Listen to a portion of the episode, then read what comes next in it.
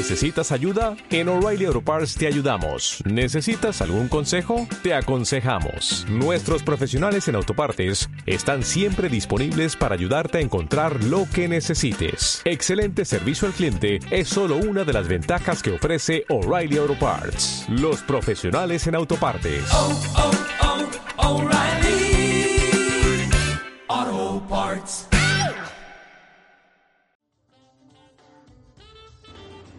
Bienvenidos a la píldora semanal de Arca Análisis Económico, nuestro podcast para compartir reflexiones sobre las tendencias del mercado, basada en los artículos escritos por el profesor Carlos Jaramillo.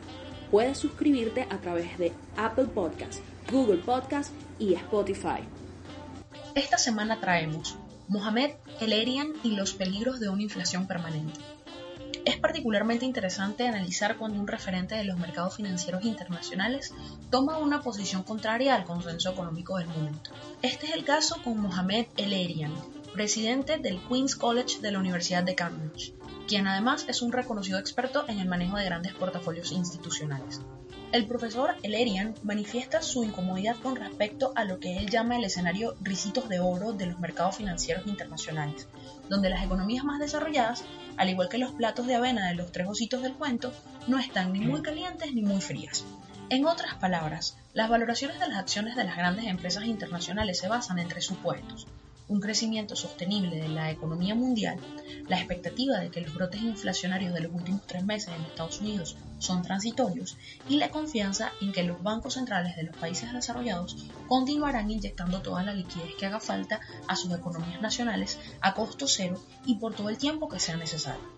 El ERIAN no tiene problemas en aceptar que las economías desarrolladas seguirán creciendo en un futuro previsible o que sus bancos centrales seguirán proveyendo abundante liquidez. Su gran incomodidad está en aceptar que la inflación recientemente experimentada en Estados Unidos sea transitoria. Si bien este conocido economista no cree en que pueda materializarse un ciclo altamente inflacionario como el de la década de los 70 del siglo pasado, él teme a la evidencia anecdótica que sugiere que se están dando cambios estructurales en la oferta de bienes y servicios en un momento donde la demanda es robusta. Un ejemplo muy ilustrativo de esta situación se da en algunos mercados laborales donde la oferta de mano de obra no calza con la demanda de los empleadores, además del cambio de la propensión a trabajar en un contexto de pandemia, por lo que se crea una presión alcista en los salarios de algunos perfiles profesionales. Dado que en los países desarrollados poca gente tiene experiencia lidiando con ambientes de alta inflación, es muy posible que los inversionistas obvien dos dinámicas del mercado muy importantes. La primera de ellas es que un incremento puntual de precios puede transmitirse como efecto cascada al resto de la economía. La segunda de estas dinámicas está asociada a subidas de precios de materias primas y bienes industriales que se reflejan posteriormente en los precios de los productos terminados y en los salarios. Para complicar un poco más esta historia, la Reserva Federal ha cambiado en los últimos años la manera en que ejecuta la política monetaria, por lo que actualmente espera que la economía genere datos concretos para mover las tasas de interés que ella controla, en lugar de anticipar los cambios como era su enfoque tradicional. Un brusco frenazo de la Fed, en lugar de una suave retirada de su pie del acelerador, incrementa el riesgo de una recesión. Y esta es la advertencia que se puede inferir de las experiencias históricas donde los bancos centrales se equivocaron al evaluar la robustez de la inflación. La recomendación del profesor Elerian a los bancos centrales de los países desarrollados es poner mayor atención a la dinámica de los precios y al funcionamiento de los mercados laborales, pues escudarse en la apuesta de que la inflación es transitoria aumenta el riesgo de generar un equilibrio económico inestable en el cual todos los actores económicos sufrirán. Afortunadamente, los bancos centrales todavía tienen tiempo para ampliar su visión sobre el tema inflacionario.